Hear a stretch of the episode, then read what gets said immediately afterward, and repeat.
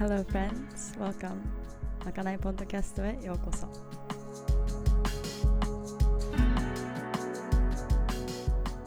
シーズン2まかない。今あるもので作りシェアすること。ありのままの自分飾らない自分をシェアし合う時間。We're all just walking each other home.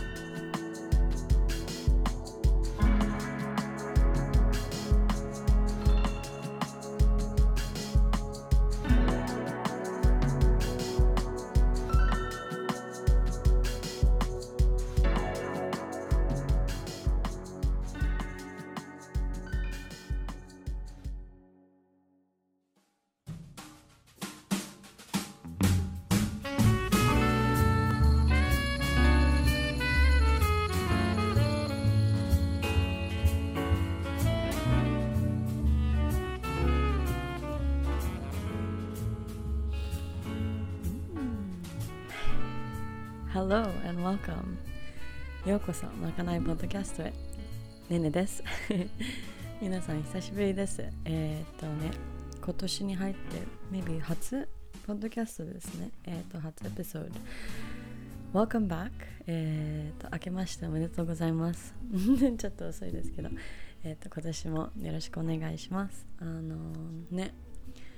なんか今年に入って1月中にもあのちょっとエピソードをシェアしたいと思ってたんですけどなかなかあのねあの知らないうちにすごい忙しくなってたりあの他のプロジェクトやフォーカスがえっ、とね他のところに行ってたのでえっ、となかなかこちらこあのポッドキャストの方にフォーカス向けれてなかったんですけどあね Here we are ゆっくりとあのマイペースなのですが、えーと、皆さん本当にいつもこうやって戻ってきてくれてあのありがとうございます。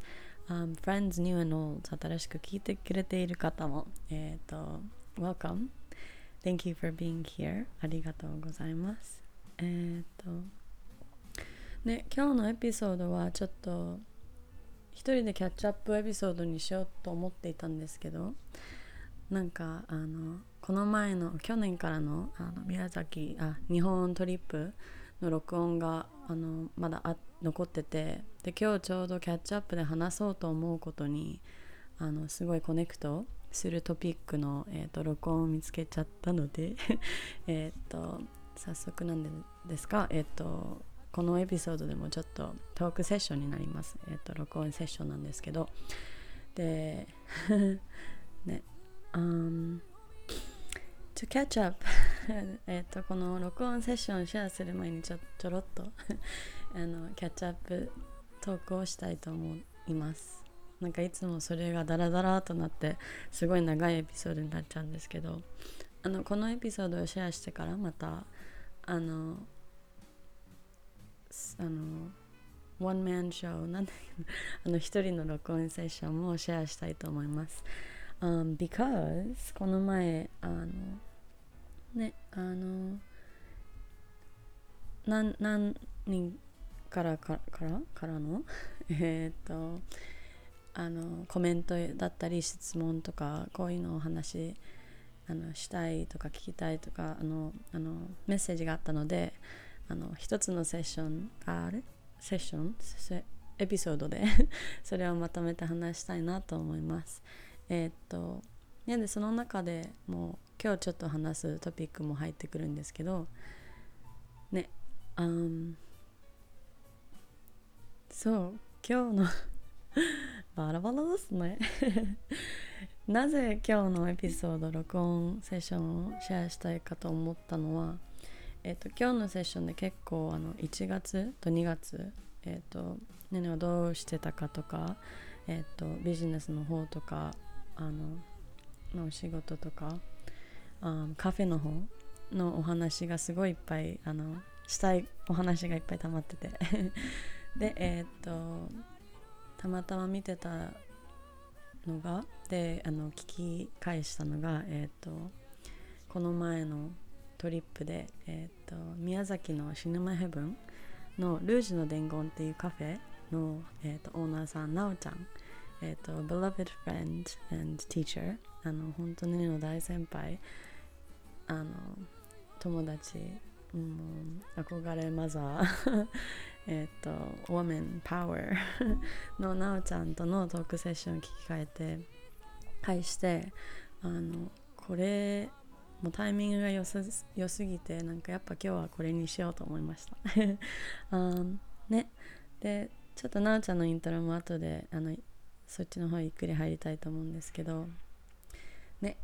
今年に入ってあの、まあ、そのオンラインコミュニティを始めたりあのいろんなところにあのフォーカスを向けたいと思っていたところで始めようと思っていたところでなんか急にカフェの方 のお仕事がすごい忙しくなって仕事っても言いたくないんですけどねあのカフェのプロジェクト。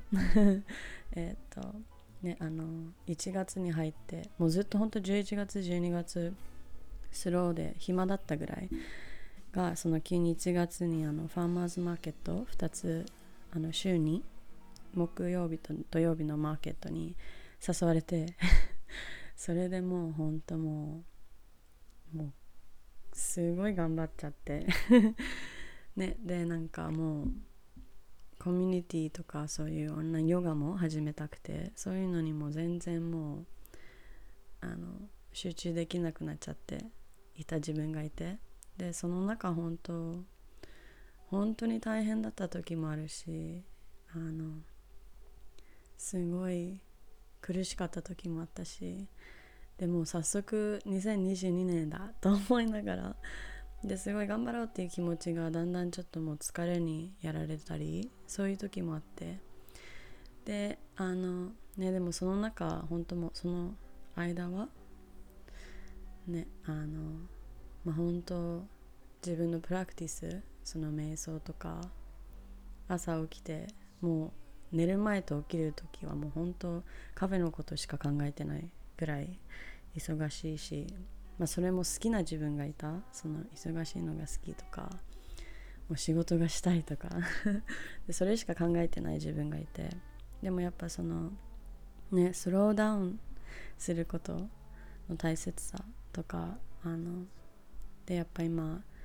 妊娠今7ヶ月なんだけどね6あ1月に入った時はちょうど 6, 6ヶ月で本当体のこともちゃんと考えながらやらなきゃと思ってたのにそれもできてなかった自分もいたのがや嫌になったっていうかもうこれじゃないと思ってこれじゃないじゃないけど ねあのなんだろう毎日のプラクティス everyday practice、um, マインドフルであることっていうのは本当にあのこの時間を置いてマインドフルになるじゃなくて一日中どうやって自分の生き方を通してやり方とかペースとかを通してどうマインドフルにそのそれをキープできるかとかそういうすごいハードな プラクティスだったあの1ヶ月でした。でもすごく自分にとってあの大きな勉強学びだったしうん talking so much もう今ノンストップだね。始めてすぐ入っちゃっていっぱいお話。だけど yes um anyway yeah just a practice of finding stillness slowing down. To rest the importance of rest. その休憩スローダウンすることリラックスすることの大切さ。で、ね、でもその中でそのそれをしながら自分がやりたいことやらなきゃいけないことも考えつつ、ね、全てをバランスしながら 楽しむ。バランスっていうより本当その自分をあの見つめれる時間それ to be aware of yourself 自分を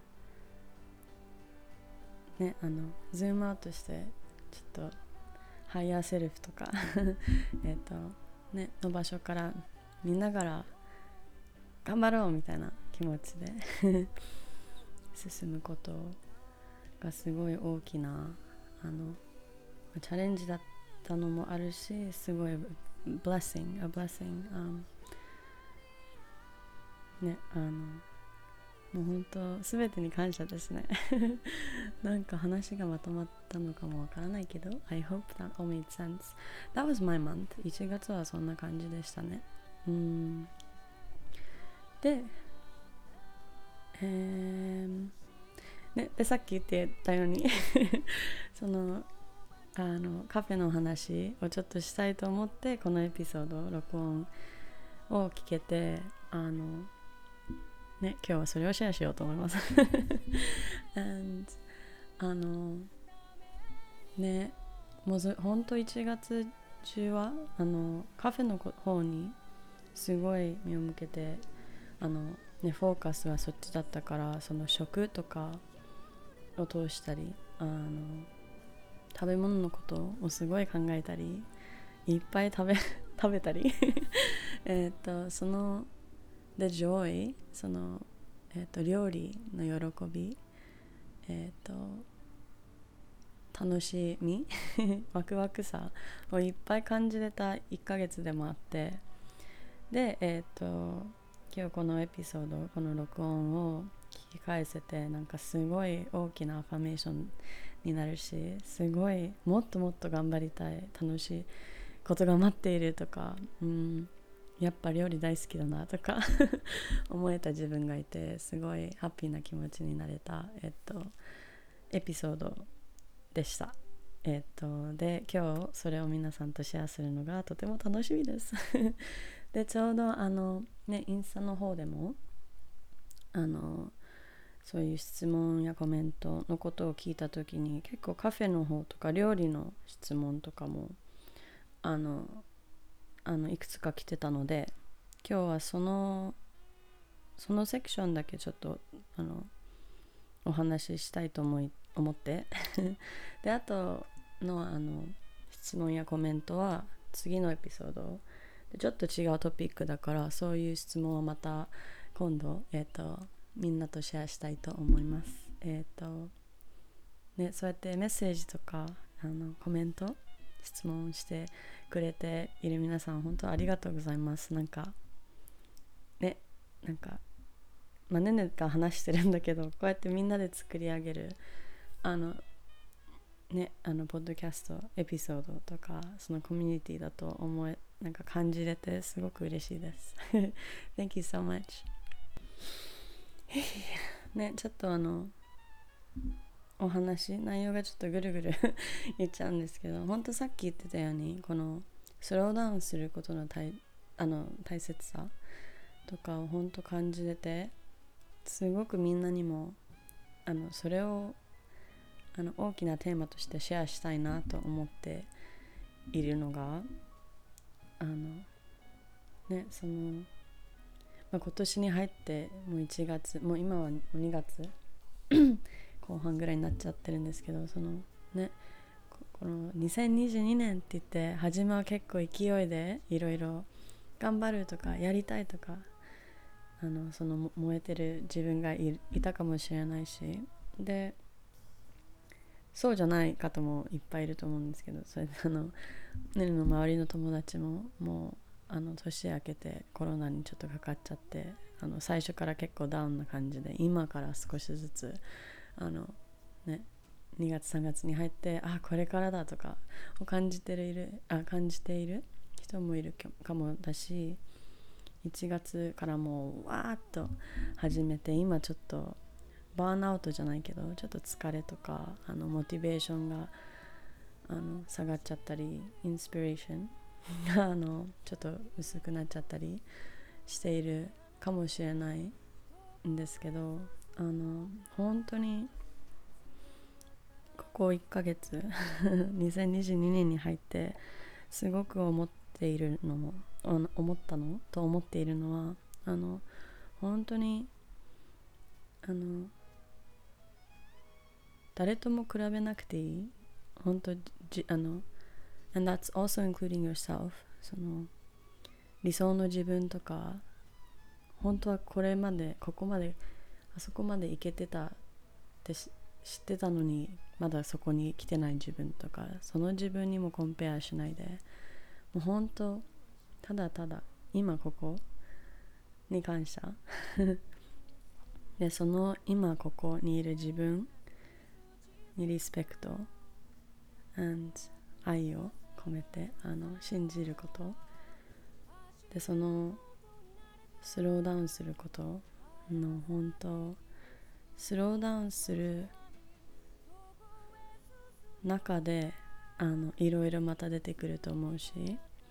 でね本当1月に思ったのはあのねちょっとそういう話に入っちゃうとその time その時間っていうものは It's an illusion. Time is not real. Time is made up だしあのその時間っていうもの時間っていうのか、うん、はなんかほんとこの、まあ、3次元的なそのゲームの中のものでそのそれを自分の中でどうにかスローダウンできたら逆になんだろうもっと時間があるように見えあの感じられるところまでいけると思うしあの時間に追われてるとかもっと時間が欲しい時間が足りないって言っている自分はもうちょっとそのペースにも生まれてるっていうかあのそうかもしれなくて。だから本当に slowing down your breath 自分の体呼吸に戻ってくることとかその本当にペースをするもっともっとスローにする、えっと、プラクティスの中からね出てくるそのマジック。で本当最初ねでもなんだろう。もう時間がないからとかもっと時間が必要だからって言ってすごい早く全部やる。とかそういう感じだったんだけど逆に全部止めて。その時間軸をどうにかどうだ変えるっていうよりもモーフうんなんて言うんだろう。うん。変える？変える？変えることによって、um, There's a better word ごめんジャパニーズそうね。でそれをできたらもう本当にね全てが変わる。えっ、ー、と全てがもう世界が なんかねどうなんだろう。すごいこの前リトリートでオンラインリトリートでも話したストーリーがあってあの一人のおじいさんおじさん？おじおじいさんだったんだけどすごい若い感じなおじさん。っていうもう本当とにかくすごい若いスピリットな方にえっ、と聞いたことがあってそのどうやったら そんなにその若さをそんなにキープできるのって How do you stay so young? ってあのネネが聞いた時にその人はあのミュージシャンでそのそう答えてくれたことがねあの音楽ミュージック音楽をあのプレイしてる時にえっ、ー、と自分の中でその時間っていうか時間が止まる。So when, I, when he plays music the time stops. でその時間が止まる。で音楽はいつもやってること。でその音楽をいつも弾いてプレイして。そのその時間はいつも止まってるっていうことはねあの なんだろう。その時間をシフトしてるって。I hope that made sense で そんなことを一回言われたこと あのことがあってすごいなんかもうねねを飛ばされたっていうかそうなんかあそういうことねって思えた自分がいて。で本当だから先月もうバタバタしてた時間。料理逆にいっぱいやらなきゃいけないことがあるから早くもうピッピッってやる自分もいたんだけどそのそれを思い出して自分の中でその料理の時間はもう大好きな時間だからその時間は時間が止まる時間として本当にスローマインドフルにその時間を本当に味わって感じてやったことによってなんか余裕ももっと持ててできてなんだろう。ま心とそのねあのマインドバディソー余裕があってもっとなんかリラックスしながらできるようになってでそれによってねなんかやることいっぱいあってもなぜかなんかもっと簡単になってくるとかあの、まあ、それは慣れもあるかもしれないんだけどねそういうのもあってすごいなんかトリッピーな 1ヶ月でした。えー、っとわおぐるぐる。ね。Thank you for listening. OK でえー、っとそうですね。そんな感じのキャッチアップです。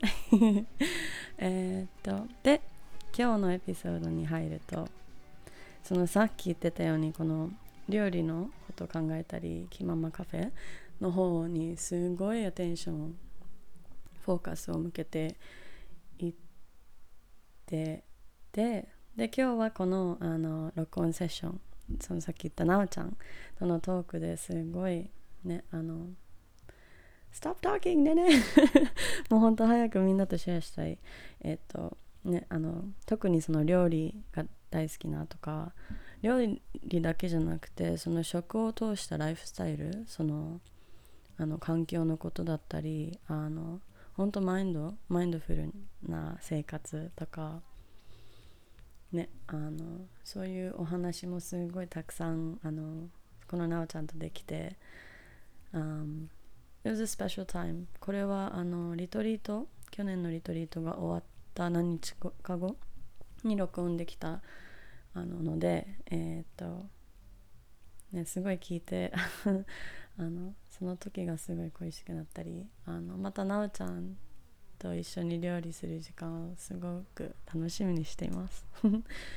うん、ねで、えっと、このエピソードはそのルージュの伝言のなおちゃん以外にももう一人あのすごい素敵な方がジョインしてくれています。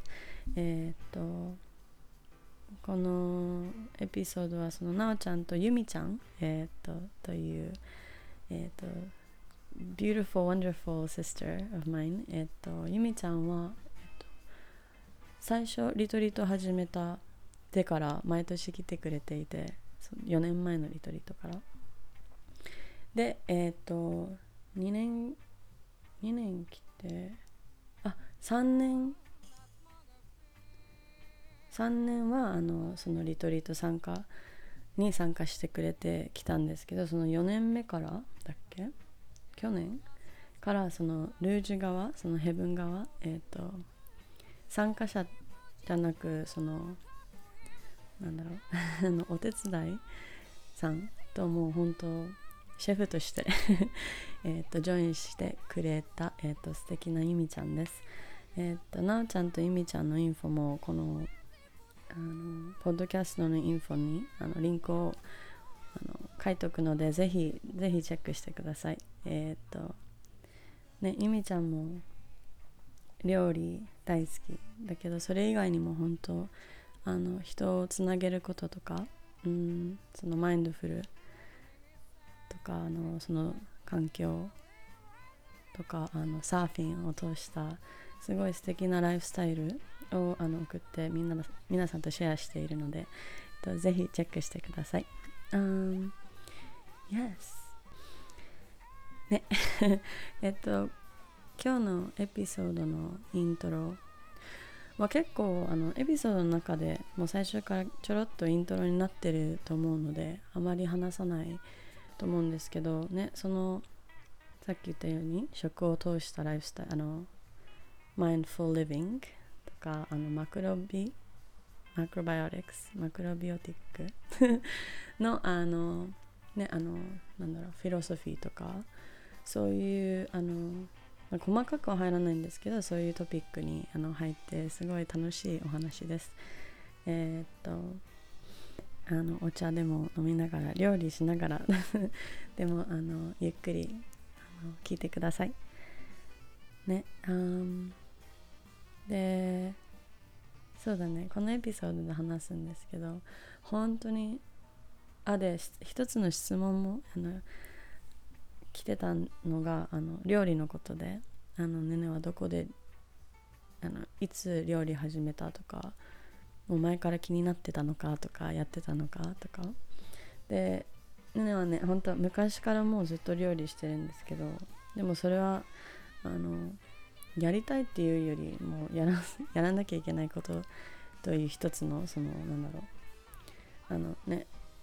あのねなパパとずっと住んでてあの小さい頃から、まあ、ママとパパが離婚してパパと住んでてでパパは仕事だったからいつもまあ長女として夜ご飯係はほとんどねねとか。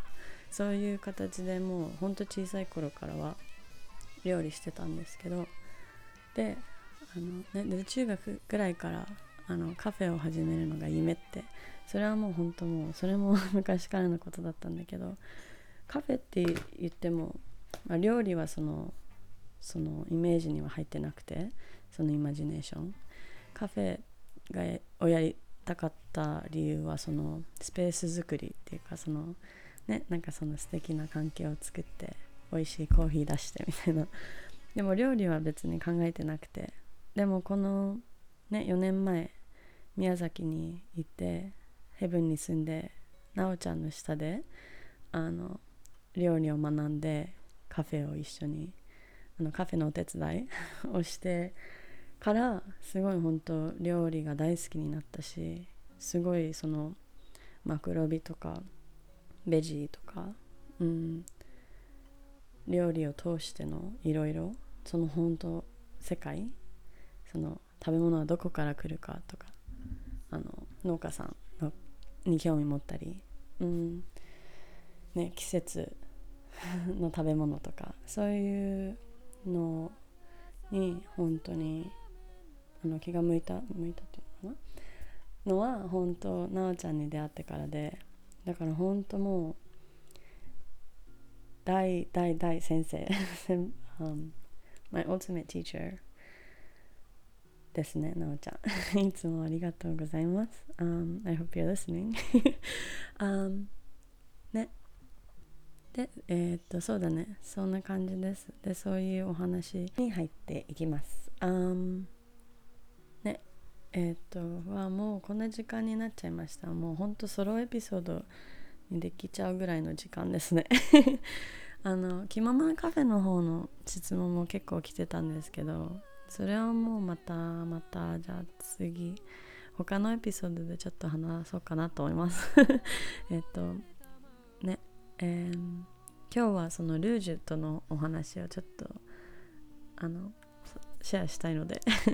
えっと、まあ、今度のお楽しみとしてあのお待ちください。ありがとうございます。待つ待つへねあ、um Thank you. Without further ado, えっと、Season 2 Episode 3 with ルージュの伝言のなおちゃんとゆみちゃん Macrobiotic Living 人と人をつなぐ食 We hope you enjoy. Thank you guys.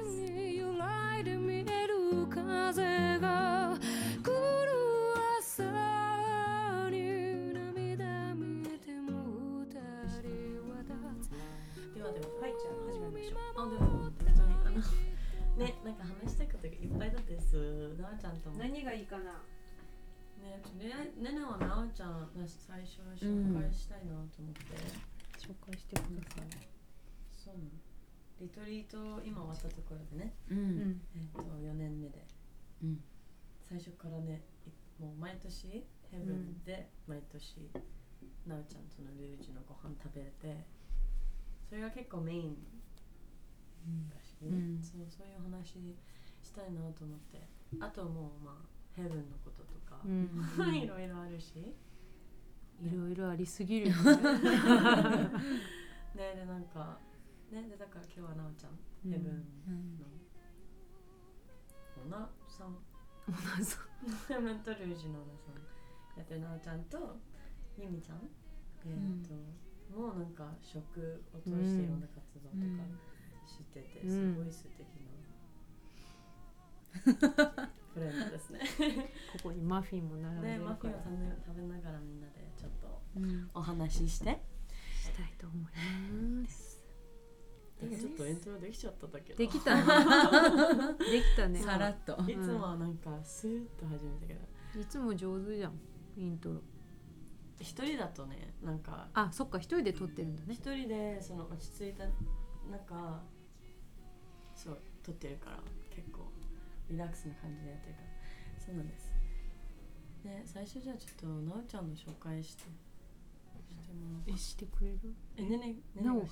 ねねしますじゃんはい。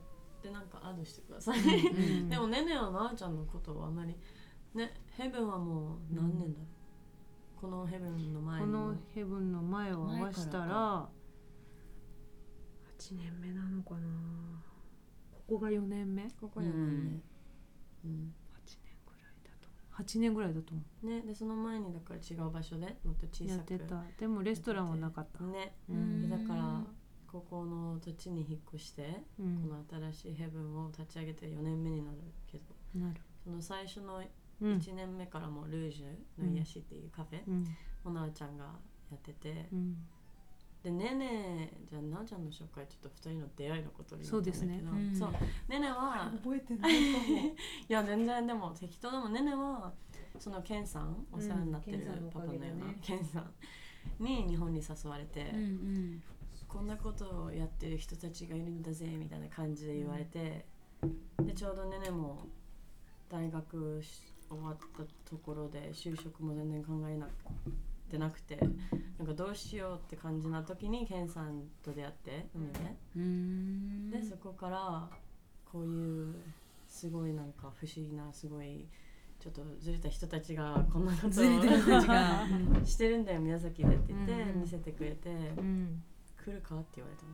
でその時はレンタカーと、まあ、その時もねあのケンさんもヘブンとうん。も関わり合って、そのインバイトをしてくれて、うん。ででそれに合わせてネネとケントも旅に出て3ヶ月オーストラリアからのジャパンあバリでうん。日本に来て。日本に来てそう最初は東京、うん。まあ、親あのおじいちゃんおばあちゃん会いに行ってから宮崎来て。そうだね。でそれが4月だったの。だからちょうどヘブンは420 4月の前？20だった。日にオープンだよね。でネネたち来たのが本当4月19とか前の日とか。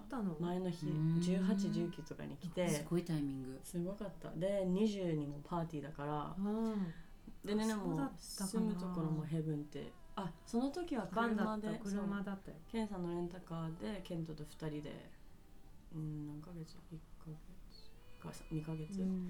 暮らしてたんだけど。でその時だよ。ねね本当だからえ初めて。オープニングの前の日にすごいタイミングだねすごかった。でみんなもバタバタだしなんかねねもヘブン来て何ここみたいな なるじゃん。うん でルージュもまだだって終わってなかったもん。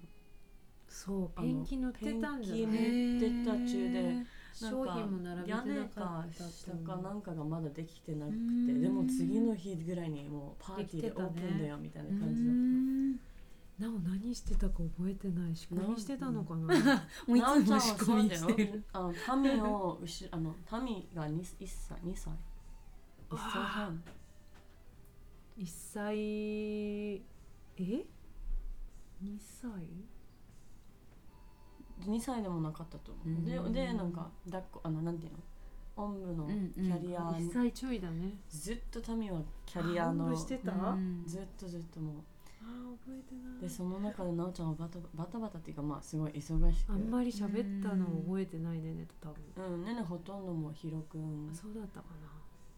側だったその時はまだ。うなんか。結構記憶が飛んでるわ。うんすいろいろあるもん。うん。ねでもそれがねねの初めましてで。そうだね。でそこからねねはそのまま本当はお そう全然本当はね3ヶ月こっちにいるのが、うん。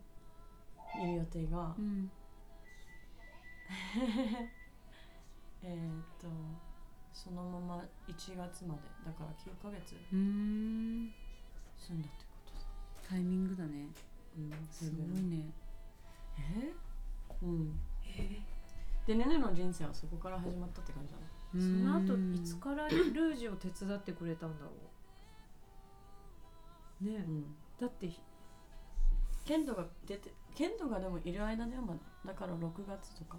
そうだよね。でなおちゃんがタミーで OK も。そうなのにに妊娠気づいたのが多分あれいつだった？6月？ぐらい7かな。月？うん。全然気づかなくて体調悪すぎて。20年の後ですね。そう、うん。周年とかで疲れすぎたんだと思って思ってたら妊娠してたよねでそれになったからネネが入ったの。ねねが一人で回してたのレストラン一時。うんうん。でもすごい結果だねそこから興味持ったの食。そうなんだよね。で今日はその話をいっぱいしたいんだけど、うん。食をテーマに。ちょっと。懐かしい。うん。ねねも本当その時から世界がもう自分の人生変わったよね。なおちゃんと出会ってから、なんかそうん。カフェは昔からもうそれが夢だったうの、ん。それは聞いてたよね、うん。でもねねは全然料理まあ料理はやらなきゃいけなかったから程度だったの、うん。もう親もね、うん。若い時から離婚してるから、ねねはまあ一番上のうん。お姉ちゃんとしてっていう感じで、いつも料理してたけど、うん。小さい頃から、でも別にそれやりたいとかは全然興味なかったし、うん。でもルージュに入ってからなおちゃんの、うんなおちゃんと毎日ああやってご飯作って、うん。そうだね。家でも家でもね。レストランでも、ずっと食べてた、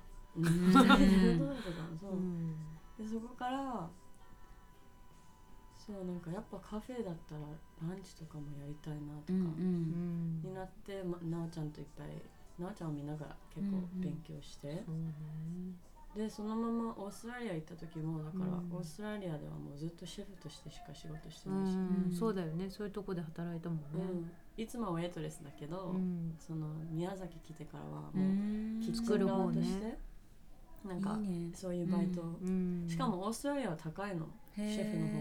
あの時へえへえ意外。うん、アメリカはさチップとかあるからあーそっかそっか。あのウェイトレスの方うがうんなんか楽うん。だし結構メイクするんだけど、うんオーストラリアはシェフ結構いい時給で、うんだからまあついでにやろうと思って、うんでそこでまたまた新しく勉強して、うん。なんかジャパニーズスタイルじゃない料理、うんうんそう。でそこからうんそこからねもう気ままにたつながってったって感じだからうん本当だからなおちゃんはねねにとってうん。すごい、いやーでもうんねうん。あの本当尊敬しているなんかもうん。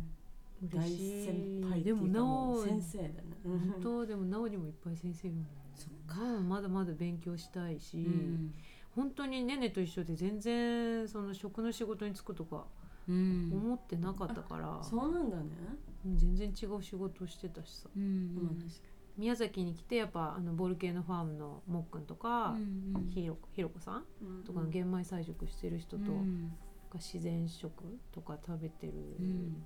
人とか農家さんと出会ってで前の会社の社長もすごい大きいけどうん。影響はやっぱ食の仕事してたから、うんうん。そこからガッとそこに入ったもんねその世界に入ったっていうか好きでハマっちゃった。うん。宮崎食材もすごいうん。うん。いいし多分今まであんまり地元の大阪とかで食べてた野菜で別にちっちゃい時好きじゃなかったのとかもすごい好きになったし、こっちで。生で食べるとか。うんうんうん。なんかそういう感覚もあんまりなかったから、こっち本当に焼くだけで美味しいとか多いじゃん、うんそうだねうん味付けなくてもん。だからもうそのおかげでもうねなんか目覚めちゃったなって感じだったな、うん。本当先輩のおかげかもこっちにいる。えでもじゃあその前は料理とかは？してない。してなかった？いやしてうん。だってお家でお母さんしてくれるしう、んうん。お母さんのまあ一人暮らしもしてたけどそんなに調味料とかも別にこだわったりとかしてなかったから、うんうん。うん、お菓子作りしてたぐらいかなみたいえでもなおちゃんはそのマクロビのな、一応う勉学校はもっくんが言ってた職業訓練校が宮崎はあって、うん。マクロビを学べるっていう。すごい変わってるよね、うん。ないよね。宮崎だけ？調べたけど東京とかの職業訓練校はそのなんかカリキュラムの中にないないよね。そうなんだ。そうで、うん、もっくんとかに教えてもらってそこで入って、でそっからだよね。そこで先生とか今もともとジールで働いてた先生とかいっぱい出会ってそこからがっつりうん。ハマった感じだった。だから一一時玄米菜食になったけどまあ今はもう本当になんだろうこの前言ってたねフレキシタリアンみたいな、まあ魚も多いけど。うん。うん。そんな感じ？一時は食べてなかったけどね。うん。でもすごい全部なんか真面目に全部守ってないんだけどうん。その自分がいいなって思う調理法とかを入れてる、まあ回し切りとかまではしないけど、重ねにはしたいとか、うんうんうん。マクロビのその調理法とか、うん。なんかちょっとずついいとこ取ってうん。自分流みたいな感じだから、うんうん。そねそんな感じだね。だからレストランのメニューも最初困ったよね。だって飲食店してないし そっか。カレーもあった方がいいんじゃないみたいなんで生まれたのがベジカレーだし、うん。あれ本当美味しい。ベジタコもそうだしで自分で全部結構そうなんかねなんであれが生まれたんだろう。でもやっぱミキが住んでたからミキがカレーとかもこんなんがあってんじゃないとかベジタコもとかいうのもあったな。そうね。あとマクロビとかも なんか料理法？なんてうん。のスタイルだけどちょっとフィロソフィーにも入る気がする。そうだよね。ね。ね英語でしかああまあそっり勉強できかそっかてないから自分で本買ったりブうん。ックオフとかで。うん。なんか英語で読めるうん。本とか、でもなんか読んでたらちょっとなんかあの宗教的な感じもしして、うん。最初読んでて、なんかいろいろね。そうすごいでやっぱあるすごい strict スうん。トイック、うんだなと思って。でもすごい本当にこれを厳しくフォローしてたら、うん。病気っていうものはないのかなと思うぐらいだったけど、やっぱ自分の、うん。なんか無理しないようになった。うん。すごいストイックだって人に強要したりとかもしたりするじゃん。うん。なんかそういうのも抜けてなんかもうこのいいとこだけ取りたいなみたいな、うん。自分の心地いいとこでうん。うん。使ってるって感じのなってる。だからいろんな本読んだしビーガンのやっぱ英語で読んだりするのもすごい楽しいし、うんいろんなの混ぜてるかな。今のメニューは。だからねねのリトリートが初めて1年目あったじゃん。あの時はずっと営業してたやん、うんで普通のランチを回しながらそのメニューを作るってすごいプレッシャーと、うん。ね覚えてる、うん。ねねにすごい言ったの覚えてずっと本も読みまくってたし。いやもうどうやしかもリトリート4年目で、うん。でもねなんか毎回結構なたまに同じ、うん。同じって言ってもでも違うんあるある。定番みたいにして入れてるのもあるし。全然新しいのがいつも出てくるから本当びっくりするぐらい、うん。すごい楽しいよ。どこでこんな考えプレッシャーもあるけど、考えうん楽しい。いつも考えてる時もう頭がもういっぱいだもん。でもなおちゃん本当大好きだよねなんか。でもなんかすごい一時自分のもう情報っていうか持ってる知識を出し切った感の時があって。へだって入れてないから、うん。もう子供生まれてから外も出てないし、うん。海外も全然行ってなかったからいろんなとこに出かけーてないじゃん、うん吸収してないからうんうん。持ってるものをもう出しうん。アウトプットしかするしかないみたいな。で枯渇した感じになってすごいし情報収集したい時があったけど、でもやっぱ一時コロナになってからまあそれでも忙しかったけど自分でちょっと行きたいお店に行けたりとか、うんそういう時間全くなかったから子供もちょっと手離れてきたし、うんそれでまたちょっと復活したってうん感じ。うん。いやでも本当どうやってたんだろうと思ね、うん。もう今はどうやってたか、本当ねでも子供二人あんなヤングで、うんこのヘうブン、ん、本当に辛かったね。うん辛かったね。とか分からない。でもどうやって乗り越えてたんだろうと思うぐらいみんなのおかげだけどね。一緒にみんなと住んでたから救われてた部分もあるし、ううん。んなんか。本当なんかねでそうでちょっとユミちゃんになっちゃうけど、ユミちゃんも、うん。そのリトリート1そうだよね。年目から、うん。しかも来てくれたのはまあサーフィンもあったと思うけど、うん。結構なおちゃんの食うん。を興味そうだ持ってきてねたもんね最初から。最初のでも1年目は食べてないよね。夜ご飯だけ食べたのかな。すぐ泊帰っちゃったの次の日の。朝覚えてるもん。そうなの。あじゃあワンデーみたいなワンデイだけで。でもあれはあの時あんま喋ってないいもんね。全然喋ってない。レジで喋った。サーフィン始めた年で多分サーフィンもうちょっとやりたくて、うん。それでなんかたまたまインスタで見てリトリートうのこと、ん。全然知ってる人もいなかったけど奈緒さんのこともその時は全然ご飯のことも知らなくて、うん1年目は。ね。で行ってその時そう初めてロングボードとか乗って楽しかったとかもあるけどその夜ご飯食べた時にめっちゃ美味しい何これみたいな。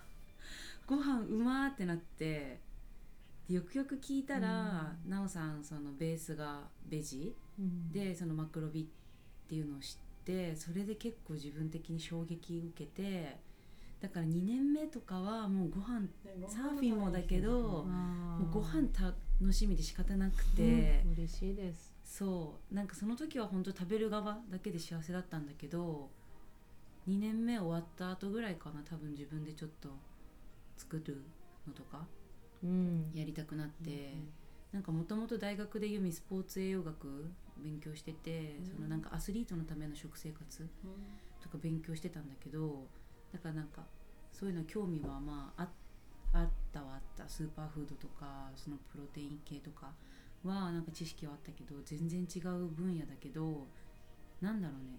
でもねとにかく美味しかったんだよね。うん。いやでもでね3年も連発で来てくれてそう。だよねでその時はもうなんか本当でも食でもそのもう来る前に連絡くれてた、かな。いやもう次は来るもんね4月みたいな話じゃなかった？その後でもその時にはもう考えてたかも。なんかねねちゃんにそのああ「なおさんはマクロビ？うん。っていうやつをベースにしてるんだよって言われてその時本当初めてマクロビって知ってで自分で本とか読んでしたらなんかすごい好きだと思った。玄米と野菜とたまに小魚とか。系ってもう自分の大好きな食事じゃんってなって、うん。だからなんかあんまりベジが好きっていうよりかはなんだろう。単純に美味しかったのがたまたまマクロビだったみたいな、うん。ほんとそんな感じだけどでもそう思わせてくれたのは奈緒さんのご飯食べたのがきっかけだから、本当影響大きかったと思う、うん。その後だって休む休んでくるって。そう。仕事。でちょっとしても3ヶ月そう3ヶ月だけ。うん。ちょっと本気で。働きに。ちょっとやりたいと思って。弟子入り。いやでも本当なおちゃんと暮らしてるだけで勉強になる。なる。んか。えでもそれすごいヒントだった、なんかみんなさすごいメモってくれてて家であるもので作るじゃんご飯を、うん。そっちの方がいいんだって最初すごいプレッシャーだったの、あの12年とかリトリートのご飯、うん。なんかおしゃれなの作んなきゃとか、うん。すごい考えてたから。でもなんかある時そういうことを言われて、うん。あ家でパッて作ったものをちょっとうん。もうちょっとあれして、うん。いや本当。あメニューにしたらいいんだみたいな。なって。なんかねうんそう。ねなおちゃんと住んでてそれが一番楽しかったの、なんか冷蔵庫にあるものを使って何か作ろうみたいな、でそれをねねももう毎回結構そんな感じだったけど、うん。こっち来てすごいそれになるとさうん。ねねの中ではベストなシェフはそれ。うん。あるもので美味しいものを作る、で何もウェイストしないで、うん。なおちゃんも本当まあできるだけその無農薬うん。のものはもう全部使う、うん。皮もうん。もう全て使う、うん。ち使って。で後からあの本読んでたんだけど、うん。それあの日本語で、一物全う体ん。そう、うん一物うんですね。であのそれすごいなんかやっぱルーツジャパンのそのうん。料理の、ううんん。なんだろうやり方とか、うん。その小さいところですごいなんか感動しちゃって。うん。わかる、うん。なんかすごいいいよね。うん。エネルギーあるよね。本当。そうね。でなんか家で料理がネネにとって一番楽しかった。よね。そううんでも今ね。回のリトリートもちょっとなんか食べてる時うんなんかあこれってなんか家にあったものじゃない？か家で食べてたんだけど。そうそうそう、うんそうそう。とか残り物とかなんかでもそれを見事にうなんんかすごい素敵な料理にね野変えてうん。あとあのこの前まゆちゃんにもらった金柑。あれあれだったよね？デザートに出してくれて、うん。だって美味しいんだもんね。美味しいね。でもそうやってなんかうんその料理を通してあと食？うん。を通してすごいいろんな人をつなげてるなってすごいそれあでももそれ本当思う感じて、特にそのリトリートのものもなんか、そうやってコーヒーの豆はその、うん。あの星くん？を使ってでみんながその後買いたい買いたいってうん。すごいうん。もう列になるんで、であの今回の気もねちまきもうん。いつも働いてるうちキンティが育てた玄米うんもち米だしね。ね、あとマコモチャを出す、でその後の日もみマコモチャもみんながみんなが買い切ったみたいな。うん。みたいな。買ってくれたり、ね。あとねなんかすごい回ってる、うん。すごいよね。エネルギー、うん。そうだね。みんなの愛がこもった、うん。そのね本当すごいよグレートになるみたいな。えだからすごいなんかうん。豊かだよね。豊かですね確かに、うんなんかゆみもマフィンやるようになって最初に始めたのが本当に宮崎で3ヶ月うん。いる間に本格的に始めたから、うん。なんかマフィンはなんか作ってる時とかなんかそのキンティの金柑持ってきてくれて、そうだよね。そうだからなんかそういうその場所にいるからこそ出会えるその場所の恵みみたいなのすごい感じて人のつながりとそうその人が持ってきてくれた何かで作るっていうなんかすごいでも東京に住んでるとあんまりそういうのなくてああそうか。もう全部揃ったものがその場所で全部売られてて。うんうん。みたいな感じだけどここにいるとなんか突然誰かが美味しいそうね何か取れたよみたいな持ってきてくれたりしてあじゃあそれマフィンの種にしてみようとか、うん。とかってなるっていうすごい料理も恵みなんだなっていうのは宮崎にいたから。いや本当そう。うん。恵みですよ。思ったな。なんかすごいマクロビユミ結構奈緒さんここに宮崎に来る前の年うん。にマクロビをなんか結構徹底して自分でやってた時マクロビと小食うん。をやな半年コロナになった最初の年なんか自粛とか多くて、うん。その時結構時間あったからなんか家ですごいマクロビと,、えー、と小食を結構徹底してやってた時に、結構体も変わったけどすごい内面から人が変わって考え方とか考ねえ方も変わったあし、言ってたね。そうなんか変な話食べるスピードとかもすごくゆっくりになってうん。よく噛むようになったりとかしてうん。前はなんかご飯と本当になんか肉みたいな駆け込んだりとかしてたけどそういうのがそうとりあえず食べてお腹満たしてなんか全然咀嚼してないのに食べたことに満足みたいな感じだったけど、うん。マクロビやるようになってからは本当に玄米はよくやっぱ噛まないと消化悪かったりするからよく噛んだりするようになってまず食べるなんかうんペースがとかが落ちて、うん。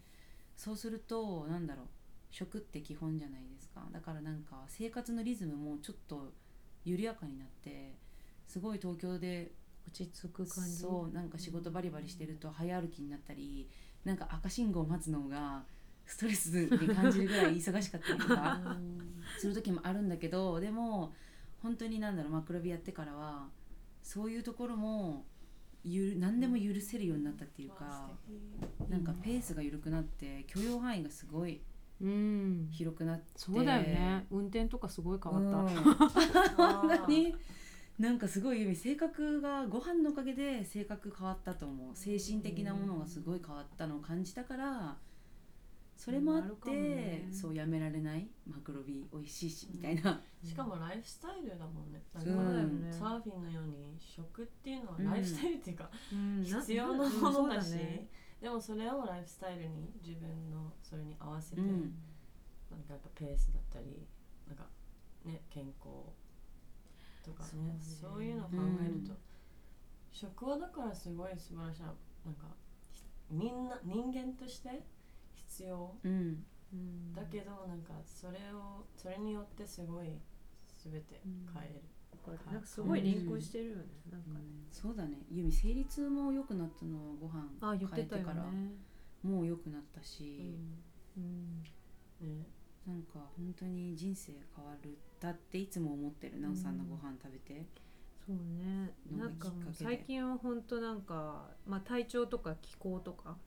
でこんな感じの食べたいなみたいなんでメニュー決めてるから、うん。なんか前はすごいこれをうん作ら作ろうかなみたいなこういうの作りたいみたいなとこから来てたんだけど、うん。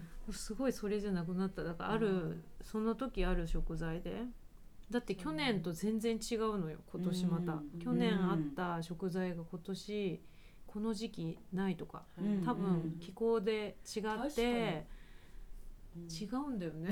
なんか毎年やっぱ違うじゃん、農家さんもね、育ち方も違うし、うん。多分この時去年はあったけど今年ないなとか。うん。うん。でもあれ作りたかったとかあるんだけど、うん。でもなんかそそういうものだなみたいな、リズムに合わせて、そうだねやっぱ感謝うのん。気持ちが本もうなんかすごいなんだろう違うレベルになるみたいな。ううん。なんか自分の体に対してもうん。体とか。そうだね。うんあとその本当にあのその食材とかその作ってる農家さんたちうん。を考えるとなんか本当にすごいって本当に。なっちゃうもんね。もう自分でもさやったけど本当に大変、もう作れません。本当に。脳はもうご飯を作るのはしたいけど多分育てたり、まあ、本当自分の家で食べるぐらいだったら生姜とかごぼうもできたけど、うん本当にボーボーだしやったけど、いや本当お世話本当にすごいと思う。うん。だからすごい。お米とかなんかねねたち当たり前のように食べてるけど、うん。日本人として。でもその凄さとか、ううん。ん、なんか尊敬の念がや,、うんやみませんみたいな。それだけだからねねもその気ままを通して、うなんかん、そういうのをもっと発信したいな発信っていうかなんだ、うんうん。その本当にきっ凄さを。かけになったら嬉しいよね、うん。そういうの考えたり感じたりする。あと疑問を持つこととか、うんなんかこれはどこから来てんのとか、うん。うんどうやってこんなうん。そういうのもすごい大事だと思う大事っていうかまあそうだね大事だと思うしなんだろうねあの感謝と安心感、うん。でコーヒーは星君の顔が見えるし、うんそうだね。玄米もうん。うんみんな全部野菜も、ねだからここうん。ねね宮崎の人にすごいわかるなももう感謝とか、うん。すべなんか気づき気づかせてなんだそうだよね。なんかでそれをどうやってじゃあカリフォルニアにねねをうん持ってきて、そうだね。そのルーツ、うジャパン嬉しい。よスタイルをこうやって伝えれるかなうみたいな、ん。だからその一目全目うん。全体？全体？ね。全体？一応全体？震度富士も大事だけどね、うんその土地のものを食べる、うんなんかカリフォルニアだったらカリフォルニアで育ったものを、うん。その季節に食べるっていう、だからたまにそういうのもちょっとなんか例えばねレンコンとかさごぼう使いたいけど、うん。ないって、ない。ないか。じゃあどうするみたいな。辛い。じだし。そうだよね。でもそうやって探し出しちゃう、うん向こう。でベジタコどうやってあったの？うん。作ってる。カリフォルニア戦という人とか。かも本当、うん。そういうのもでもバランス。なんか最初はもう季節の時期だけにつ作ろうと思って、うん。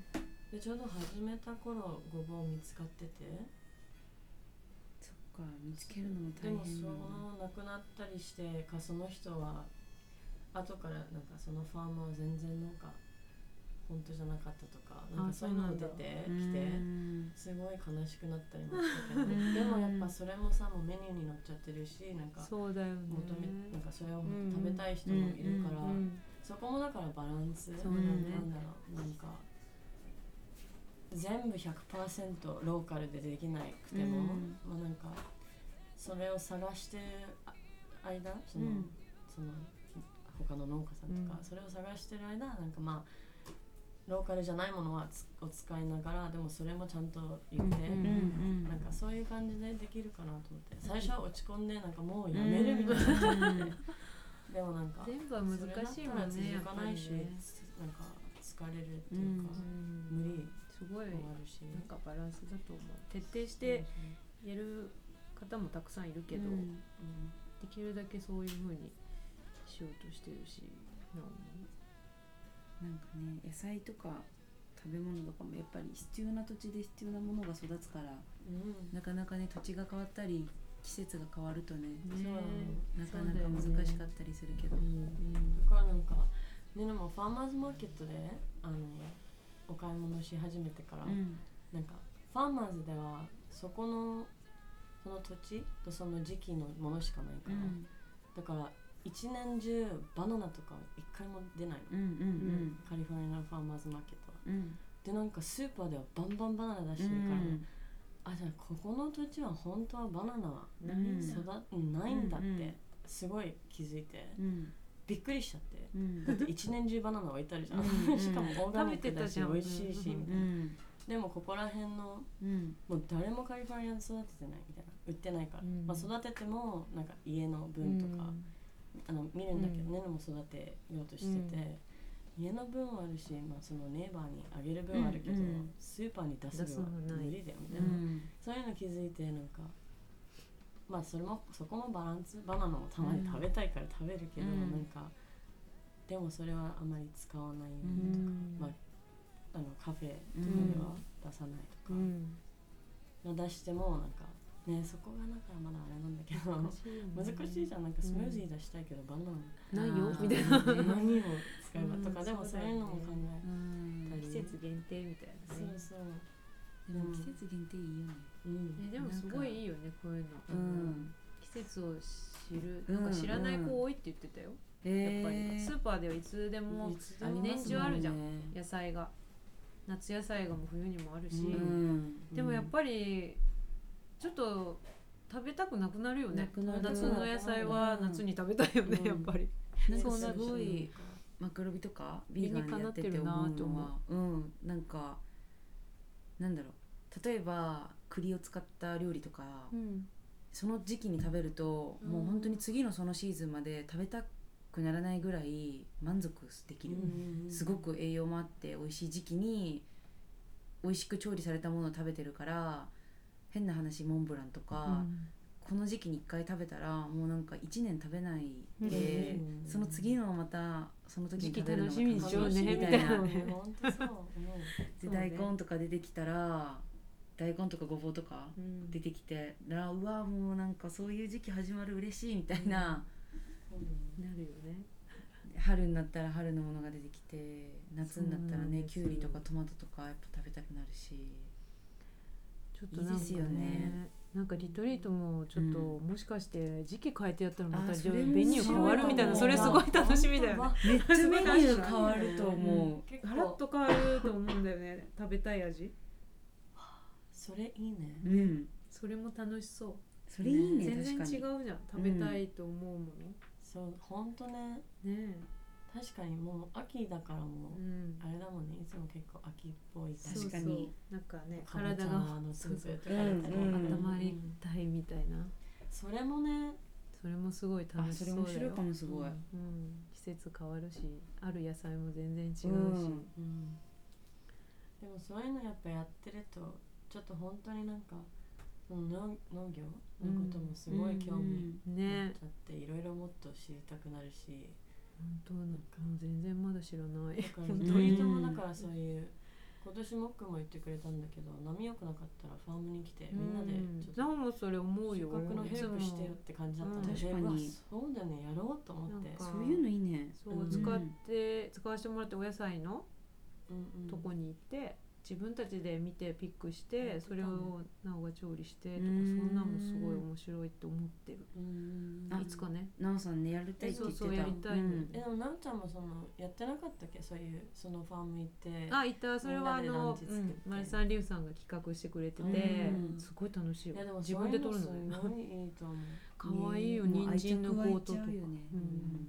しかも自分で取ったそうなんです。その自分の手でさ、うんまあ、そのファーマーたちがやってくれてるけどそれをなんかみんなで。でハーベストうんして、それでそのままそれを使って料理するってう。いう、ん。楽しいよね。楽しいし外で食べるのそして。もうその感動なんだろう。もういつも感動より美するね。味しい感じ、取れたて。や本ばいよ。当 うん。ね。贅沢。楽だよ。だからそのフードもこうやってえなんかトレンディーな感じもあるけど、うん。そのカフェで可愛いものそう作ったり、ね。美味しく、うん。でもやっぱねどこかではみんなそれを伝えてると思うし、うん。まあ、みんなっていうかまあそうだよね。ねそのなおちゃんだってねそうやってるだけでもつながってるし、そのうん農家さんとか、環ね。境のこととかに。ね。なんかすごい素敵。食べるって幸せだよね。幸せ。本当に。わかる。なんか幸せだし本当贅沢っていうか、そのうん。大事なことだよね。うん。なんかそうね。うん。うん。すごいと思う。だからねねはこうやって日本に来るのはすごい勉強になる。いつうも、うんん。だってね今回結構ねねちゃん聞いてたもんねこれは何と何でとか言っでてめっちゃ聞く。めっちゃわかる。あユミもいつもなおさんに聞いちゃうから。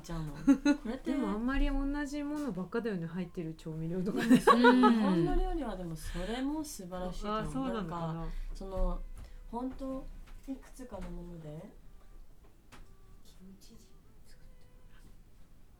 わお。ちょうど何今そのお話。キムチジミ？あ大丈夫です。大丈夫ですね。ちゃんが来てトできる。くれて今そう。こういうのもすすごいね。なんかみんながそうやって。純子さんはいつもベビーシッターをしてくれて 今だって。なくてはならないし。今のすごいね。はいどうぞ。あきらさんにも会いました。うん。純ちゃんねあ大丈夫？あよかったです。えー、すごい何ですか？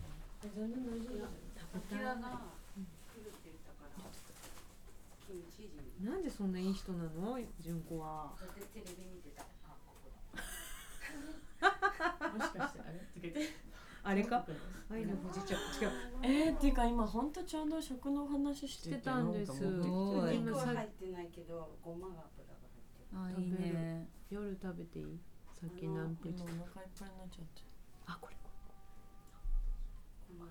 男子にたい分けよ。うあもちろんさ使ってくださいあのす好きに。好きな数うわー最高。じゃあ三三枚か四枚もらっていいですか？ごめんこれカットできるあ全然大丈夫。でもちょっと最高です。あの、あの私たちに配っあの分け前だけで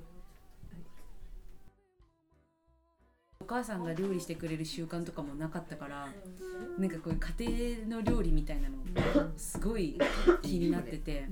いただきます。でなおさんとが作るたびに「うまー」とか思うじゃん。だから「なおさんこれ何入ってるんですか?」って聞いたのを全部メモしてて。だから今回あほんそれ。だからメモ。いつかそのメモの集メモ集で、うん。あのおかみあなんかおかみの家庭料理家庭料理みたいなの本を出せたらいいですね。写真集みたいな料理本もう料理がこうやってバーって料理の説明をしてあるっていうよりかはなんか文章でその料理の作り方を説明するみたいな感じの料理本みたいな。料理本ともはや言えないかもしれないぐらいのやつ作りましょ伝授して、伝授してね。そう。いいね。うなんかうん本当にそれで今回のさリトリートの2日目のスープとかだって、あれはね家庭から生まれた味ですよ。聞いた時にえ？って思っちゃう。なんか奈緒さん家にそのいた時に寒かった日の夜に飲んだスープがめっちゃ美味しくてそれが忘れられなくて。そうだでユミはリトリートのご飯のメニューを見た時に「いや奈緒さんおかずはめっちゃ十分あるからなんかスープとか入れたらどうですか?」とか言ってで2日目どうしよっかってなって「あのスープめっちゃ美味しかったからやりませんか?」みたいな言ったら奈緒さん作り方もう覚えてないとか言ってでユミのメモ見て。でも大したこと書いてない。醤油塩なんか ベジブロスみたいななんか大したこと書いてなくて。でもそれで生まれたあのスープめっちゃ美味しかっいやた本当。しかも野菜だけで出してたんでしょ？そうだよ、うん。びっくり、もう塩もうん、だからそうそのねなんか日本のそのなんていうの？調あの調理法？調味料、え？調味料？うん。そうそのそのあ塩とか？塩、うんうん入れる。そう。さしするそうね。それがもうなんかでもそれでいろんなね味がうん。できてさ、アメリカの基本何？塩？Salt and pepper じゃない、うんあ。あ塩。コショあそっか。うん、結構、うん、そんなねなんか別にって感じ。のでも醤油とかみんな使うよね今。だって本当にビーガンのあっちのビーガンの人のレシピも全部すごいと思う。本当いつも調べててめっちゃ面白いもうん。ん醤油とかすごい使うじゃんうんうん。たまりとか。ごまとか。うんえ向こ使ってる、ううんああいうちょっとチキンっぽい味にするあーお肉っぽい味にする時醤油結構使ってる、うん。メープルしかも使いすぎメープルとなところも、まあ濃いけどね。うん。そのままレシシピそのまま作ったら結構濃いいつも。やっぱ醤油はやっぱり出来方が特別そうだよね。はねやっぱ発酵させ時間かけて発酵がやっぱあれなのかな。2年3年ってね。そうだよね酢。そうね。だから本当にそれだけをそれだけでエネルギーめっちゃ持ってるから、うん。それと本当にいいお塩で完成される。面白いです。本当塩醤油。となんか砂糖とか。ね。生姜とか。それが多分多分やけど韓国から来てんだと思うんだよね。韓国中国。発酵発酵、うん。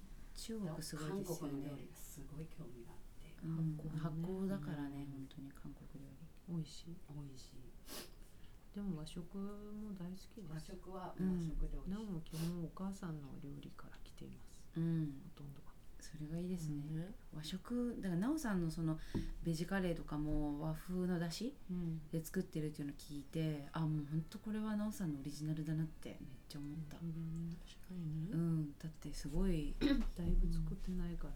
久しぶり。にいやあのカレー本当に美味しいもんく作ってね。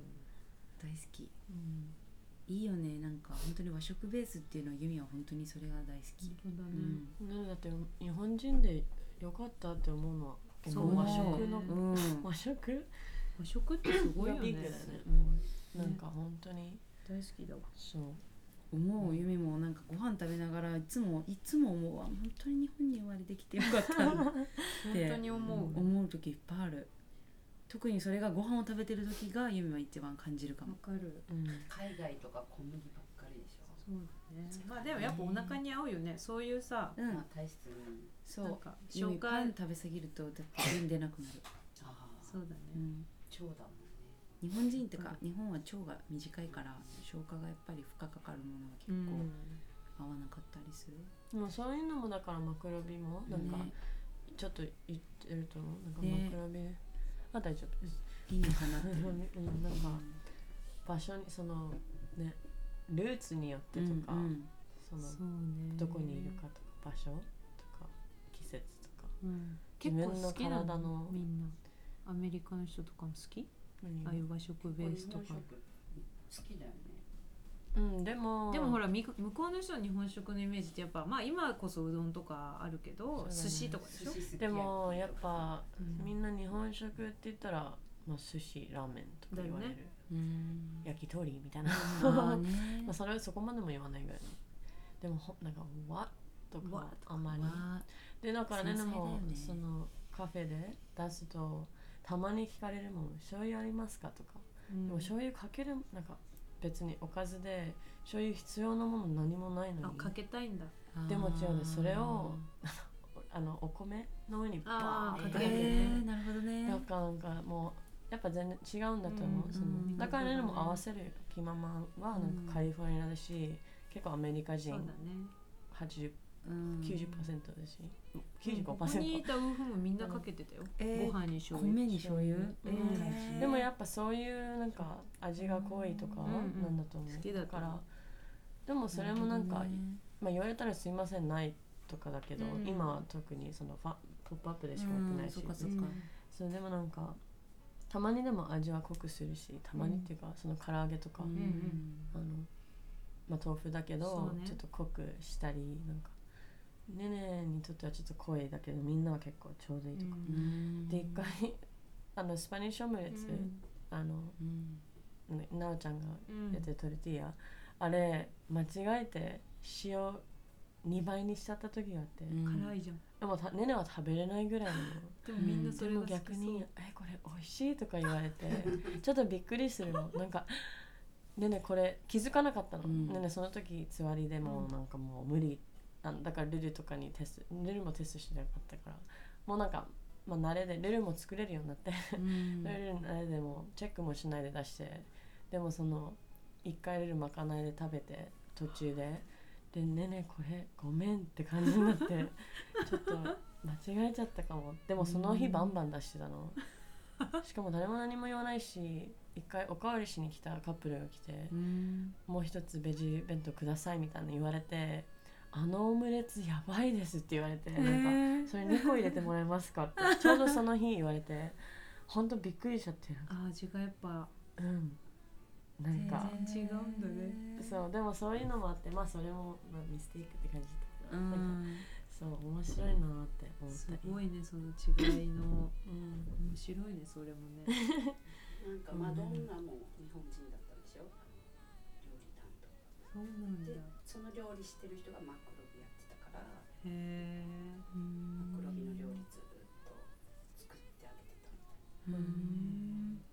結構みんな好きなんだえー、マクロビいいよね。なんかもう衝撃的だったらしい、うん。なんかそのマドンナはそのお肉使ってなくてもうちゃんとその結構考えて、うん。その日本人が作ってでもまた、まあ、リリタイアしたんだけどその日本人の女性の人は、けどまた来てほしいっていうぐらいうん。すごいなんかパワーもらったっつってまだ、うん。う んすごいね面す白ごいいね日本人の人って、本当にね。うお米もでもよく噛んで食べるとめっちゃ味しするよねうまいし普通にお米だけでいけちゃう、ね何もいける、でもやっぱみんなかけるよね塩とかね。結構かけない、うん。いやこっちの人はかけないけど、うん面白いでもそれ結構。それだけは。みんなかけてた気がするウルフの子とか。そうね。かまあでも全然種類も違うもんねお米もね。向こうに。うん。ありがありがとう。とう持っていくさ。あれ持っていくじゃない。種類とかある種類とか。いやでもなんか食の違いもう一回行ってみたい今。向こうに。いやな行っおちゃてみたいん。とかゆめまちゃんたいろんなとこ行きたいと思う、なんかそうだね。前は本当にこういう食に興味があ興味っていうかあんまり知らない世界がいっぱいあったから、うん本当に今行きたい。る。うん。夢もも今住んでたスペインとかも。行ってみたいとこたくさん。そうだな全然行きたいお店も違うじゃん、違うね。見たいところも違うよ、うん。えすごい楽しそうそうだね。え本当なんわかか今仕事でやっぱ行く機会多かったからいいね。今まではコロナになってから結構本格的にハマってきたから、その前は全然もうそういうお店行ってなかったけどこれから行けるってなったらもういやなんかもうフルに本当に活用していろんなとこ行って吸収ねしてきて、ビーガンのレストランとか教えて。もっといっぱい行きたいし。そうだね。いやそういうのもやりたいもん、リフォルニア行きたいです。カフェ巡りリトリートプラあスサーフいいみたいな。ね。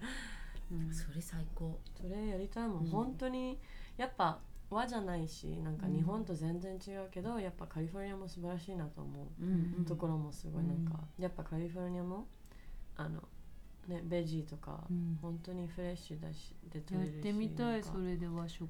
それですごいやっぱ作ってる人もいるし、なんか farm to table って言ったり。あうん。それもすごいやってる今いいね。うん、なんかいろいろいっぱいやすってるしやっぱそっちのものでなんかそのスタイルでやってるのもそうよねすごい楽しそう。それもみんなでなんかみんなで食べたい。っていうそうね。やりたい。いつか行きたいな。ね。向こうでやろうよカナダルージュカリフォルニア隊行きたい。本当だよ、ユミはいつでも行けますよ。うん。だからでもなおちゃんにも言ったと思うけど本当気ままうん。はあのその自分が別にまあ料理大好きになってそれもやってるけどとりあえずそのファンデーションを作って、うんみんなに来てもらいたい。でなんかもうその観光ビザを使って3ヶ月ずっといてもうポップアップルージュを3ヶ月やってもらったりやりたい。ポップアッいプそのねゆみちゃんとかやりたい。ジュナちゃんとかみんな誘って、うん。でそこで暮らせるようにでちょっとし仕事しながらなんかみんなの料理を紹介したいなってうん。本当思う、うん、ね。そうね。マフィンも向こうでできたら面白いだろいやもうマフィンこれもうすごいよ。や本当美味しいよ。そうゆみちゃんの紹介もそんなしてないけどゆみちゃんはねゆみベーストうなうん。でなんか、まあ、インスタでなんかいろいろ発信し始めて、なんかもうスーパーマフィン作ってるの？クリームが入ってるんですけどグルテンフリーなんです。米粉と。そう。これはねソルガムでね。そう米粉も今新米のむむと自然栽培。うん。玄米粉も入ってるよね。玄米粉とあの白米粉、ね本当にね、うん。何回でも食べたくなる。いやこれ結構ね1年待ったありがとう。いや本当中のクリームがいろいろだけどこれはほうじ茶です。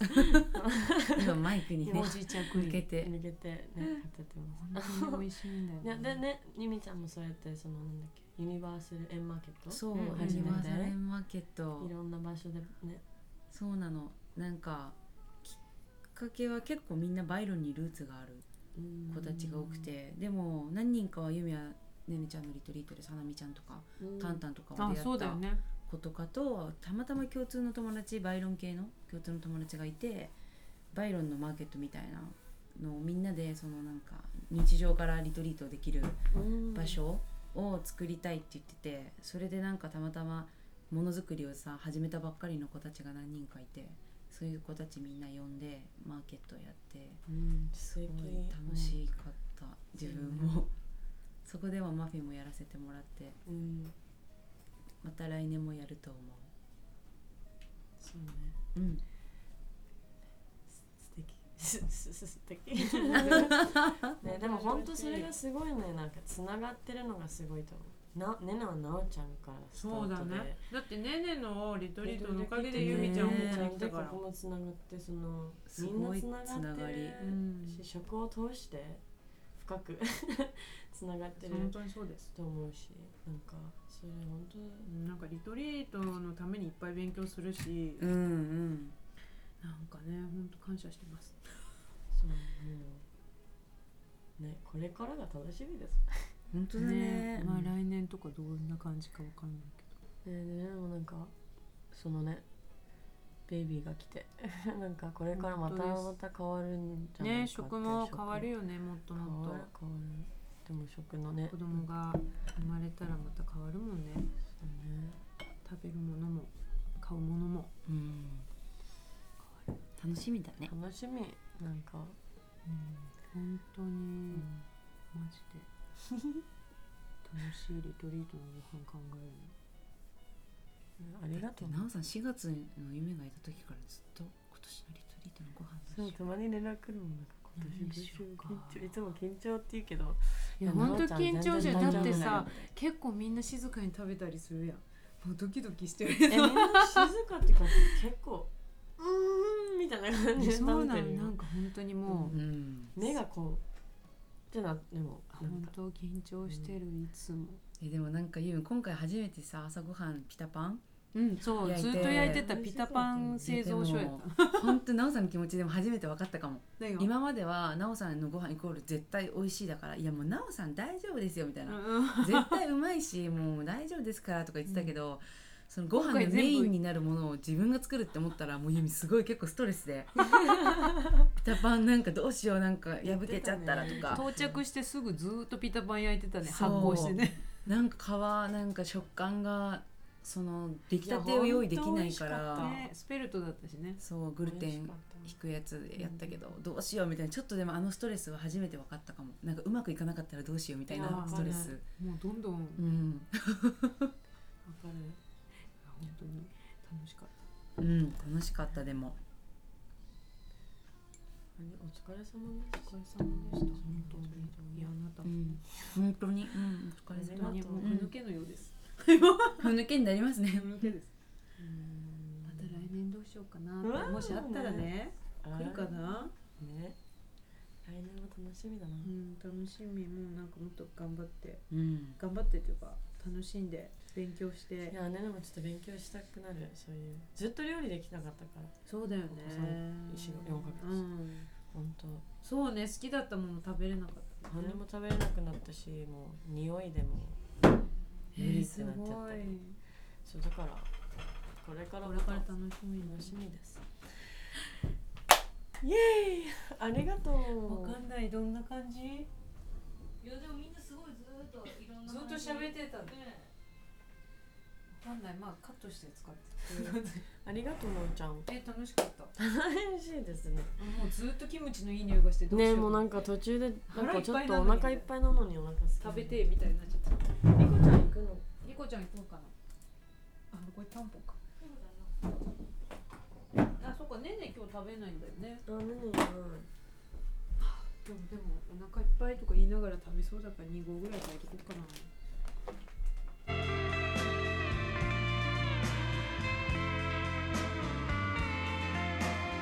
質問とか別にいいかこれから、うん。でも一つ聞きたいの？これからなんか二人はどんな感じなんですか？ユミは？えー、うーんでもユミ結構全く違う方向に進むかも。え？食じゃなくて？うん。ああどんなこと？えでもなんか初めて？初めてかも。カミングアウト的な？そうカミングアウトかも。え何？全然びっくりなんだけど。えーでも今の仕事は好きだしもうちょっとあの頑張りたいからあと23年は続けたいんだけどでもなんかゆみもともとこのなんか食事のことをちょっと始めた時に、食を通してその心が元気になるっていうのをすごい感じてたからそういうなんか料理教室みたいなのをちょっとやりたかった最初思ってて。2年前ぐらいにそれを初めて思ってなんかその来てくれた人に合わせたなんか食事を作ってすごくプライベートに作って食べながら一緒にお話ししてその人のなんかこう食からもそういうトーキングからもその人のなんか心のわだかまりわだかまりみたいなのをほどくみたいなのをやりたいって思ってた時期が結構前にあってでもそっからがっつり食にはまってすっかりそんなこと忘れてたんだけど この間あのともちゃん先生に性戦術でうん。あ受けたのね。そう見てもらった時に結構ユミなんかカウンセリングとかヒーリングとかそういうのに向いてるって言われててでなんか結構人の話とか聞いたりとかなんかこうその人にこうなんかそういう話を聞いてなんか一緒にこう解決じゃない解決じゃないけどなんかその心のストレスを和らげるっていうのにすごいそういうのを人にやに人とそういう時間を過ごすことが結構昔からあって友達とか職場でたまたま出会った後輩とかに、なんか話す時間があって話聞いてたらなんかすごい気持ちが楽になりましたとかなんかインスタもたまに思ったことをたまにつらつら書いたりするんだけど全然関係ないところの人からなんか今のユミの文章を読んで悩んでたことがなんかちょっとクリアになったとか言われることとかがたまにあって。で結構なんかそういうカウンセリングじゃないけどちょっとヒーリングするような人の話を聞いてなんかこう一緒になって話するみたいな解決するとかじゃないけどちょっと心のストレスを和らげていくみたいなのがもしかしたらそう自分もしかしたらそういうのを向いてるっていうか自然と今までやってきてたことだけどそれをなんかともちゃん先生にそういうのはあの向いてると思うって言われてなんかそういえば昔そういうことやりたいって思ってたのに忘れてたのを今をなんか思い出した。みたいな。今年結構でもそんな感じで。でもなんか結構やっぱりそれも適当にできない。うんうんなんかその職場もね。後輩とかとわーって話しててそういうことするタイミングとかあるけどでもなんか先輩とかで自分よりもいろんな人生経験している人とかそういう人とかともやっぱりそういう話するってなったらある程度やっぱり自分にちゃんとした知識がないと変にこうひ導いちゃったら、ひね、おかしなことになったりすることもあるかもしれないとか思うともうちょっと勉強ちゃんとした方がいいかなとか思って。ね。ちょっと心理学じゃないけどとか、うん。そういう系？なっちゃんもそういうの勉強してた？ね言ってたね、まあ、最終的にそれに食が絡んでいったら面白いなとは思っているいいですね。けどなんかゆみ自分ではあんまり食事向いてないと思っててなんて言うんだろう今日やりたいと言って今。そう 引っやり張られた。なんか食事作るのとか好きなんだけどこれを自分がなんだろう自分の一番にできるとはもうできないなっていうのはもうなんかやってて気づいたから好きだからやるけどそれでがっつり進んでいくっていう感じではないっていうのは結構自分の中で腑に落ちてて。そうやっぱりすごいいろんなの知ってたりなおさんもそうだけど。じゃあヒーリングがメインででも食事もっていうみたいな。うんまあだから結構そういう勉強をちょっとこれからしていおいきたいなって思っていて、初耳です。そう。まあヒーリングっていうか本当に結構その心のストレスみたいなのを解くみたいな。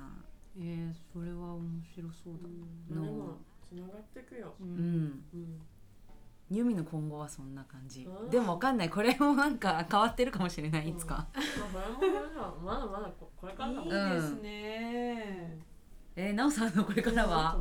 なおさんはね。なおさんはちょっとでもね OK 下の子が今もうすぐ3歳。うん。あと2年ぐらいだと思うんだよね。なん。かなおさん結構海外修行行きたいみたいなこと結構言ってますもんねいつもでもヒロがもうヘブンは10年と決めてますので、うん。パラオに行く。うんうん。パラオ料理難しそう。そうなんですよ。パラオパラオに行くと言っておりますので、まあでもそのタイミングでその前になんか世界回るみたいなことを連れてうん子供も。うん。ちょっとまたやりたいなって、うん勉強したいなって思ってるどんなとこでもいいからいやもう楽しみ、うんでもやっぱ和食ベースなんだけど、なんかやっぱり向こうにいた時もそういう家庭料理を勉強するっていうか教えてもらうのが大好きだったから、それをしたいなと思っている。うん、であともうちょっと子供の手が離れたら夜とか割烹着系やりたいな、うんやってほしいこのスタイルでねここで軽い感じ小料理小料理みたいな小料理屋なおみたいなお酒とみたいなとかしたいなみたいなしたいですよ、うん、だってそのうちヘブンも、ね、ライブハウスみたいなのができたら多分ルージュはルージュでそこからまたライブハウスはそっちでって言ってちょっとなんか落ち着いて食事して飲んだりする場所になると思うんだよね。そうだね。わ。だからそしたらそういうのしたいし、うん、本当にだって結構宮崎来て思うのはなおさんのご飯美味しいっていう人たちみんな何度も美味しいって言ってくれるよね。みんな同じ人が必ず食べてくれたり、なんか本当夢みたい、うん。なんか全然別になんかすごい勉強してきたなんかシェフとかじゃないから。え？シェフだよな。おさんフだよ。わからない。本当にもう感謝しかありません、うん。ねこれからも頑張って勉強します。じゃあこれからも楽しみ。だからねねちゃんのところにも行きたいと思っています、ね。続けていきたいなって思う。うん、楽しみです。うん、皆さんありがとうありがとうございあますりがとうございました、ね、本当楽しかった。いい話だったね、うん。話ができたね。そうですね。でこれからうん。ねねたちはちょっとサーフィン行ってくださサい。ーフィングしちゃいますか？うん。もうなお子供帰ってくる「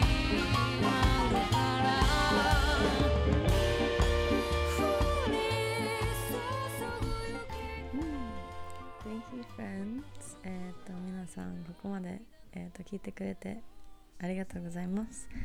あね、今後またまだまだ えとその食を通してのお話をいっぱいしたいと思うのでそのねあのライフスタイル環境マインドフルな生活とか、えっと人と人をつなぐこととかその農家さんとかとのインタビューとかあのねあのいろいろ本当にいっぱい話したいこと聞きたいことまだ学んでいることもあるのでえっ、とねえっ、ともっともっとこれからシェアしたいと思います。Um, with any comments or questions or comments, えっと、フィードバックなどもうぜひ、えっと、このインスタなど、えっと、オンラインコミュニティとか、えっと、ポッドキャストの方から、えっと、コメントをぜひくださいませ。um, thank you for sharing this space. Um, so much love, endless gratitude, and we will see you soon. えっと、またすぐ会いましょう。えっと次のエピソードは本当3月1ヶ月に1回はやりたいなと思っているので、えっと、できればね、また来月のお楽しみに。えっと、皆さんありがとうございます。Have a lovely week. Much love. Ciao.